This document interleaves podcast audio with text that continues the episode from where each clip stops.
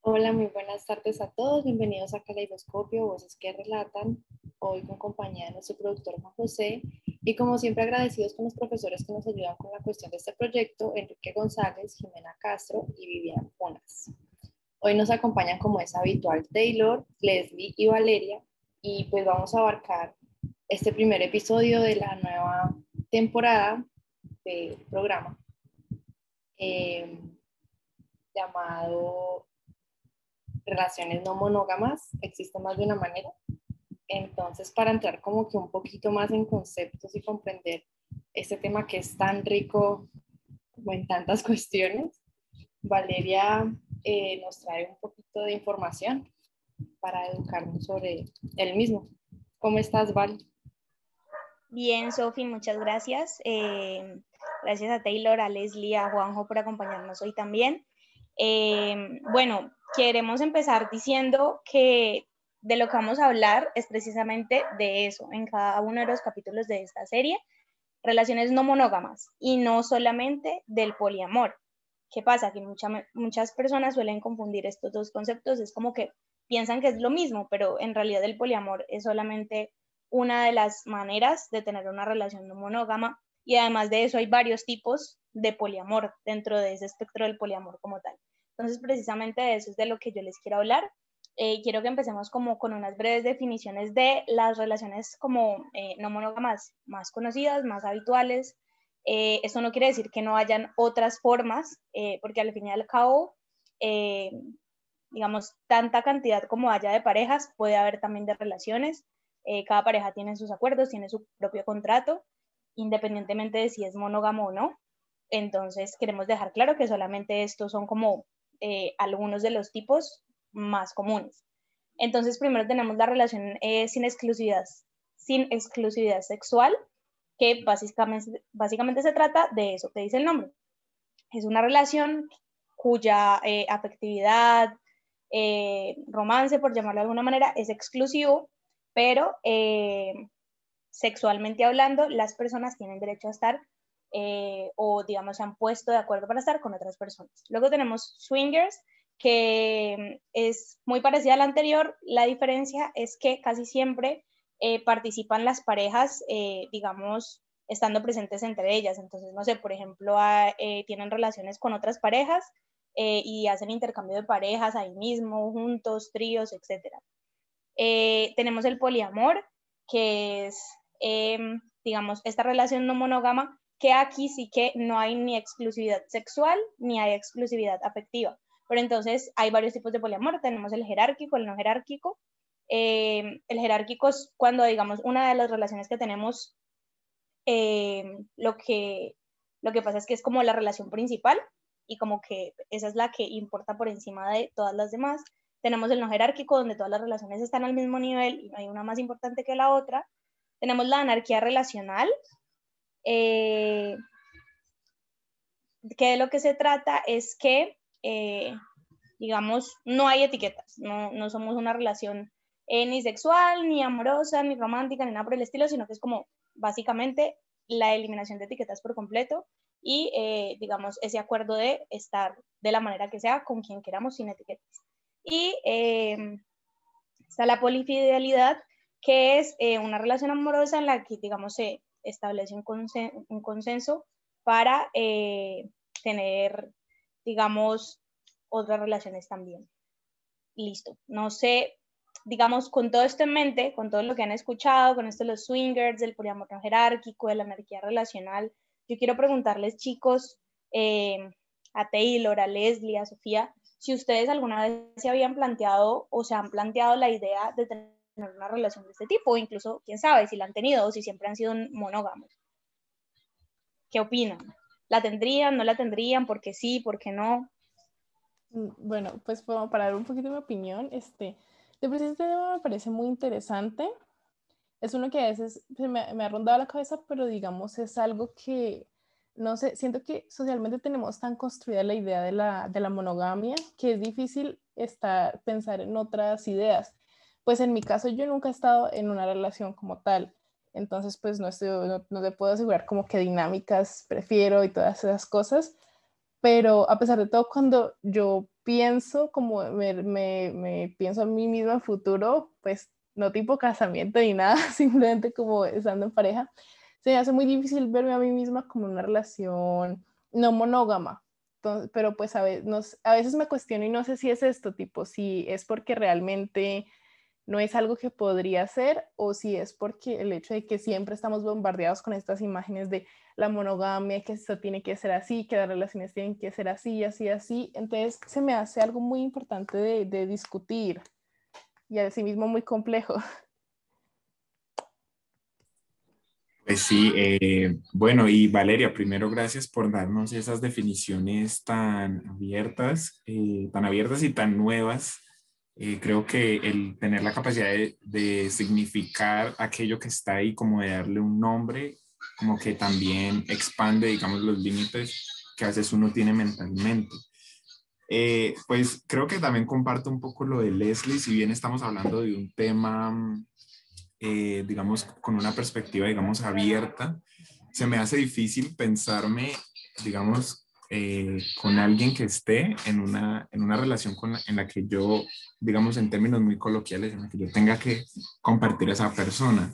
Pero creo que justamente es eso, que hemos sido criados, como lo recalcaba Leslie ahorita también, hemos sido criados en, en como con este modelo de, de relación en el que solo son dos personas las que se hacen felices, las que se hacen felices, son solo dos personas eh, las que están ahí como juntas, sí, la pareja binaria, que, que, a veces como que otras posibilidades quedan como que por fuera de nuestra perspectiva, pero no es porque estén mal, sino porque e, estas perspectivas, esta perspectiva de dos personas ya está tan normalizado, tan tradicional, esta perspectiva estuvo, estuvo ahí desde antes que naciéramos y probablemente va a seguir ahí después de que nos muramos. Pero creo que es también el ejercicio de pensarse que hay muchas más posibilidades respecto a ello. Entonces, eh, bueno, no sé, Sofía, ¿qué piensas de eso? Pues de hecho estaba pensando básicamente en eso, en, que cuando pensamos nosotros en amor, digamos que es algo como tan grande, tan abierto, porque tenés amor por tu familia, tenés amor por tus amigos. Y pues cuando hablamos ya de relaciones eh, interpersonales más al estilo amoroso, se tiende a pensar entonces de que la exclusividad es este, este aspecto de, de, de, de bueno, fidelidad de amor, pero es precisamente eso, es porque pues nosotros crecimos con esos conceptos y pues algo que defienden mucho las parejas no monógamas es que ellos tienen amor como por elección, no porque hayan crecido y les haya tocado como que seguir esa tradición, tanto lo que mencionabas tú y lo que mencionaba Leslie. Entonces es, es como pensarse en eso, ¿no? Como de que cuando aprendes a entender este tipo de ideales y a respetarlos como tal, de hecho te, hasta te hacen sentido. Es como de que sí, el hecho de que yo, es como decir, no sé, el hecho de que yo tenga uno o más hermanos no quiere decir que porque tenga otro hermano deje de querer al primer hermano. O al menos así lo explicaban pues amigos que tengo que tienen parejas no monógamas o pues son no monógamos. Y sí me hace como mucho más sentido. Eh, no sé, Val, qué, qué, qué piense al respecto ahora que estamos hablando sobre el tema también. Eh, gracias, Sofi, primero por eh, agregar esa, como, esa frase de el amor por elección. A mí me parece una cosa hermosa, me parece lo más lindo, digamos, para hablar del amor, hablar del amor como una elección me parece hermoso, pero creo que eso es algo de lo que podemos hablar después. Quería eh, irme un poquito por algo que dijo Taylor acerca de, digamos, esto de el compartir, como el tener que compartir a esta persona que asumo como mía, es difícil. Y es difícil por cómo nos han criado, ¿cierto? Pero entonces yo, yo quiero meter una variable aquí que es la confianza. Y, digamos dos tipos de confianza. En primer lugar, la confianza en uno mismo y en segundo lugar, la confianza en la relación. Yo creo que, eh, ah, bueno, y para aclarar, digamos, todas las posiciones que expresemos aquí son con todo el respeto, eh, no validamos ninguna relación por encima de la otra, mientras todas esas relaciones estén basadas en el respeto y el acuerdo mutuo. Pero bueno, ahora sí, eh, pienso yo que es tan difícil imaginarnos de esa forma, no solamente por la construcción del amor romántico, sino también por los problemas de confianza con los que lidiamos todos los días. Nosotros con nosotros mismos, es decir, como imagínate la cantidad de inseguridades con las que uno lidia consigo mismo, eh, como, ay, qué tan, qué tan lindo seré para mi pareja, seré lo suficiente para mi pareja, y luego además tener que aceptar que tu pareja esté con alguien más además de ti, es como, uff, wow, o sea, es, un, digamos, es un golpe fuerte a la falta de confianza que tiene normalmente una en uno mismo. Y además, digamos, el problema también está para mí en el hecho de la confianza que tenemos en la relación y en la pareja con la que estamos. Eh, yo les puedo compartir desde mi experiencia personal que yo nunca me había planteado este, este tipo de, de, relaciones como yo, yo hablaba abiertamente de esto y me parece supremamente admirable cuando se llevan el respeto, pero yo siempre decía, yo no sería capaz pero siento que ese no sería capaz, también era producto del tipo de relaciones en las que estaba. La relación en la que yo estoy en este momento es una relación que es muy linda, es muy linda en todos los sentidos. Y créanme que es tan linda que me ha llevado a pensar, ¿por qué no intentar otro tipo de cosas? ¿Por, por qué no dejar que el otro experimente también?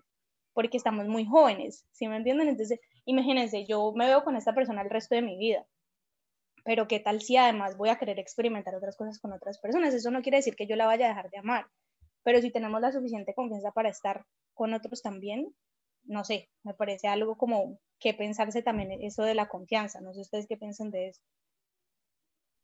Uy, de hecho, mencionas algo que es como súper primordial y menciono esto y le doy ya la palabra a, a Leslie, que es, es básicamente eso, tener como esa inteligencia emocional y esa confianza en, en quien sea tu compañero o compañera, es muy, es, es, esencial, es esencial y precisamente porque, como dices, como tengo una relación tan bonita en este momento, tengo como que la confianza de que sé que puedo confiar, pues, en, valga la redundancia, en mi pareja. Entonces, sí, o sea, es, algo de, es algo para gestionarse como de manera muy constructiva, lo diría así. Eh, Leslie, continúa, por favor. Dale, gracias. Sí, concuerdo mucho con lo que dice Sofi, pero pues también me, eh, me, parece muy importante recalcar el hecho de que eh, lo que dice Valeria se me hace súper, súper interesante, me parece súper bueno, pero al mismo tiempo es como bastante, ¿cómo decirlo? es difícil encontrar a alguien que tenga esa mentalidad por lo mismo que, que mencionaban, ¿no? Lo de la confianza, digamos que incluso en las relaciones que son monógamas, hay, o sea, uno por lo general ve tanta, tanta desconfianza y, e incluso como en nuestros círculos sociales romantizamos tanto como esa desconfianza, como lo del caso de los celos que son ya como eh, hasta un punto excesivo. Yo he visto pues parejas alrededor mío que literalmente se celan por todo y se pelean, se pelean por, yo qué sé, por incluso ser los amigos, por, por pasar un poco de tiempo con alguien más y es unos celos y que se nota que tienen por detrás una, una inseguridad tan grande de, de, no, es que si no estoy como agarrando a mi pareja en todo momento, se me va a ir, va a encontrar a alguien más. Entonces, siento que es como un reto, un reto dejar esta mentalidad, porque es una que está súper arraigada y el hecho de poder confiar tanto en una persona como para como para y tener la idea de pronto experimentar esto, de, de llevar la relación a otros puntos, se me hace súper interesante, pero al mismo tiempo es bastante difícil del, teniendo en cuenta la manera en la que está construida nuestra sociedad y lo que, lo que hemos normalizado, esta idea de no, es que tengo que agarrar y agarrar porque es mío, mío, mío, y si no, si lo suelto en un momento ya, entonces es como lo que se me ocurría. Eh, sí, exactamente, Leslie. Creo que esto de romantizar los celos es, es, es algo eh, importante y, y, y, bueno, creo que también es, es un tema que merece ser resaltado.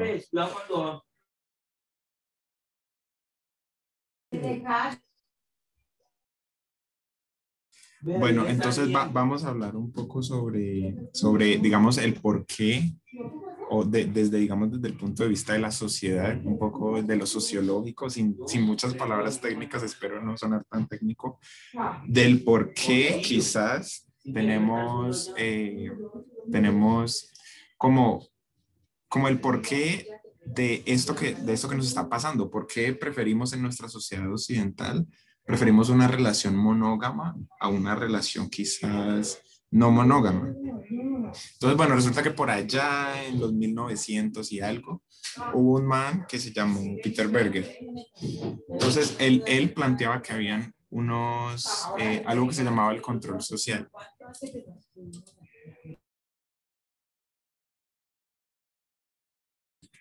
Entonces, él planteaba eh, algo que se llamaba el control social, perdón, por acá hay mucho ruido. Eh, y entonces él decía que, eso se, que, los que el control social eran unos métodos legítimos, estamos hablando de algo que está legitimado socialmente, y digamos que esos métodos legítimos se utilizan para corregir a los sujetos en la sociedad, ¿cierto?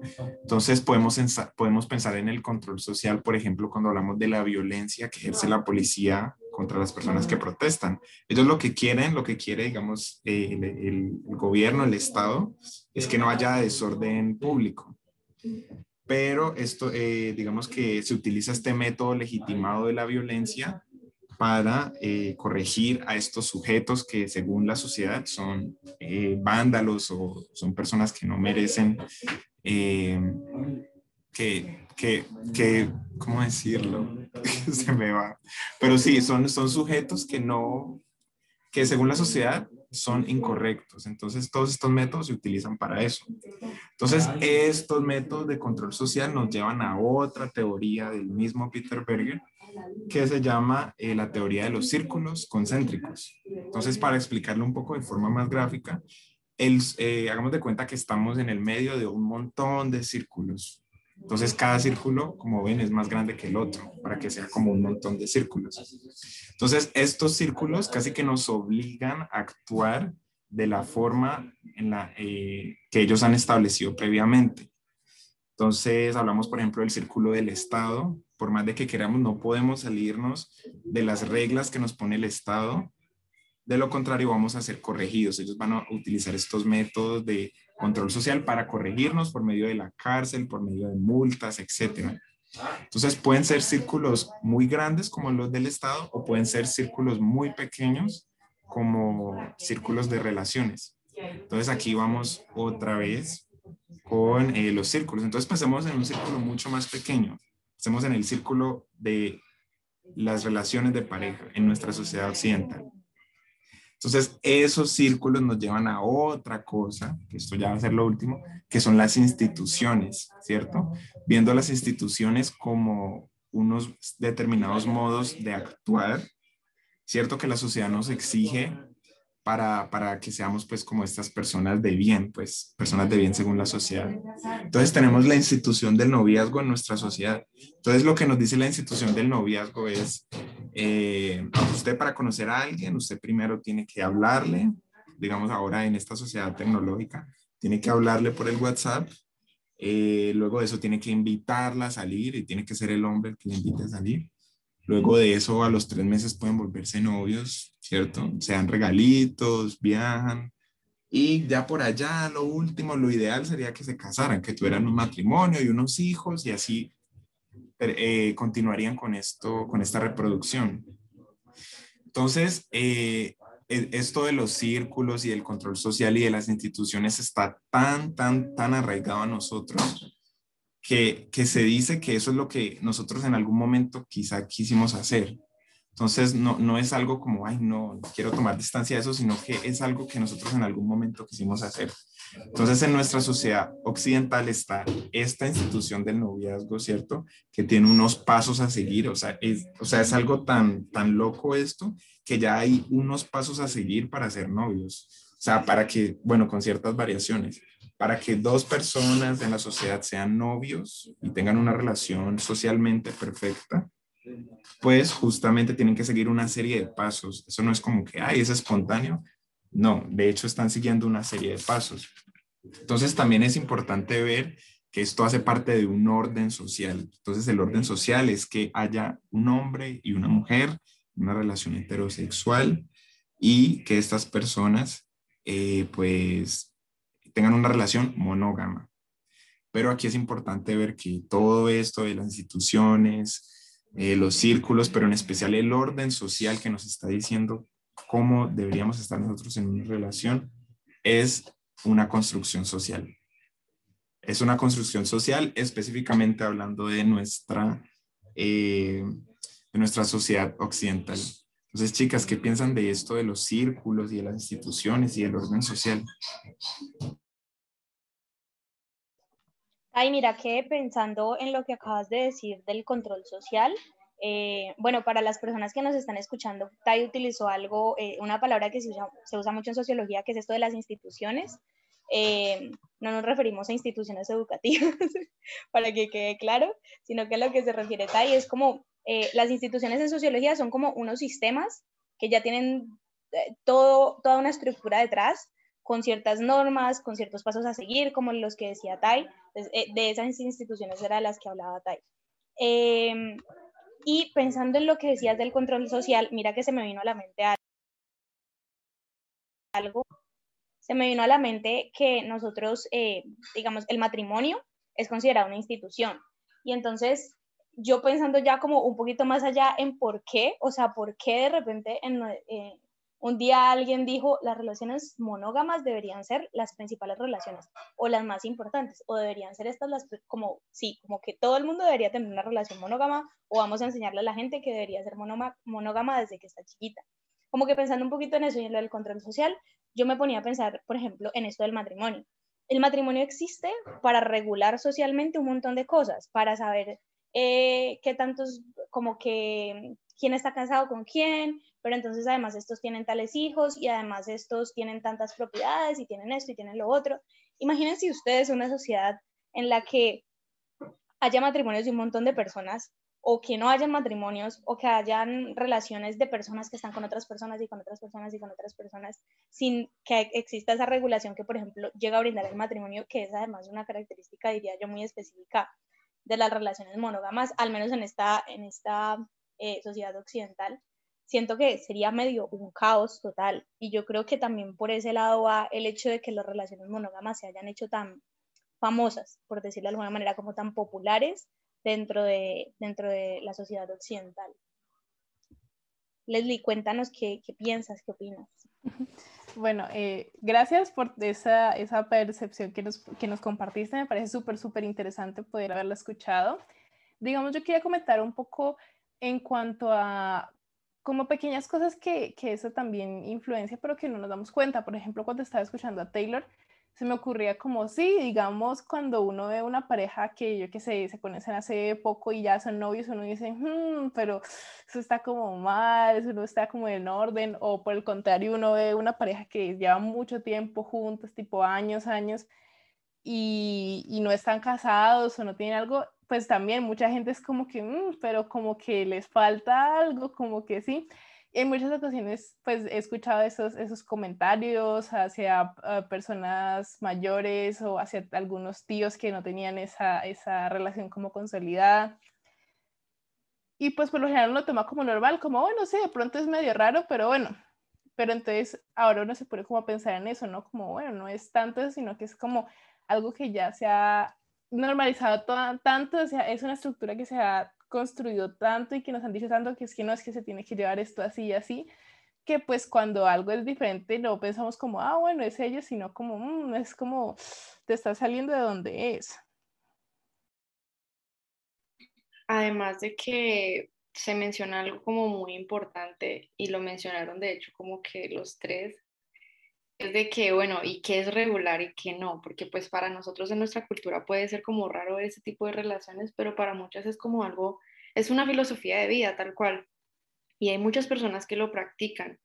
Entonces cuando empiezan como que a desmontar esas jerarquías, estos privilegios y empiezan a decir como de que, bueno, pero pues soy una persona llena de amor y quiero dar amor a, a toda la persona que, a la que me nazca darle ese amor es muy interesante, a mí me parece hermoso, o sea, honestamente me parece como muy bonito el cómo ven eh, eh, la vida amorosa como tal.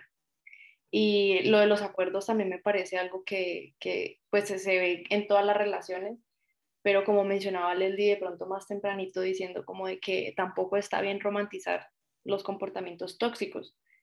Entonces, pues lo más importante que también eh, creo que mencionó Val que es precisamente el, cuidado emocional y el, cuidado físico de cualquier vínculo que tengamos, ya sea una relación monógama, ya sea una relación poli o no monógama, se, debe incluir como ese cuidado y esa responsabilidad afectiva que creo que es algo que debemos perpetuar, yo creo que en todas nuestras relaciones interpersonales. Gracias, Sofi.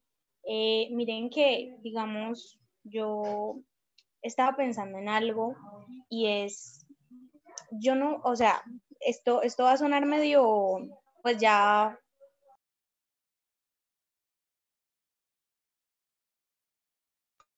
qué pena, acá también en mi casa están haciendo un poquito de ruido. Eh, les decía yo cosas de la virtualidad, qué vergüenza.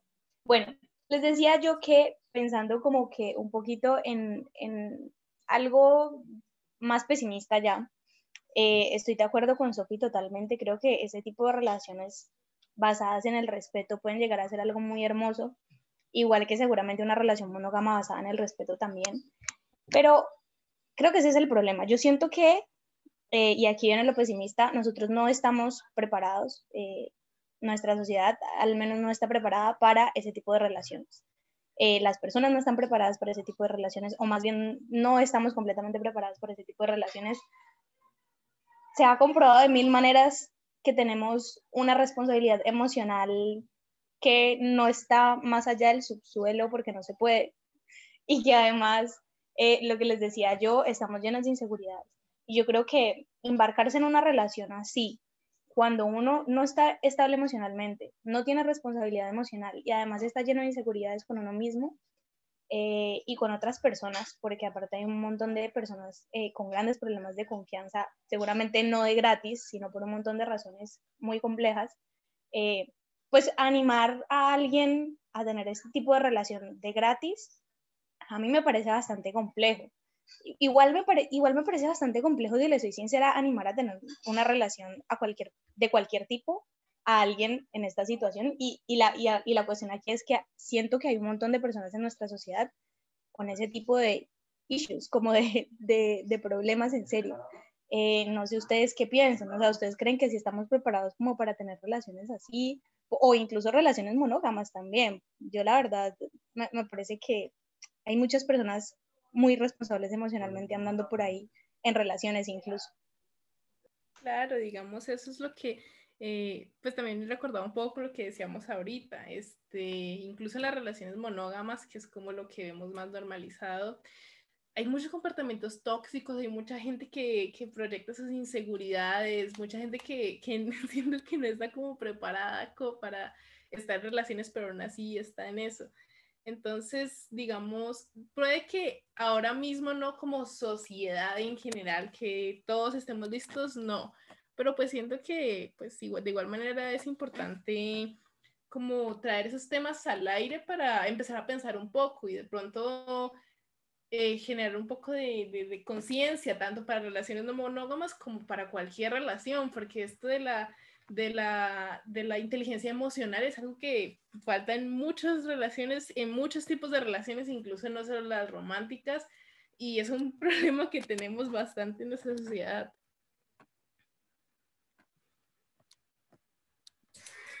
Sí, exactamente, concuerdo con ustedes. Eh, creo que esto no es un tema, quizá como quizás una persona que no ha tenido la oportunidad de de discutir estos temas como, ay, no, pero es que ellos están como defendiendo pues los cachos. Esto no es de defender los cachos.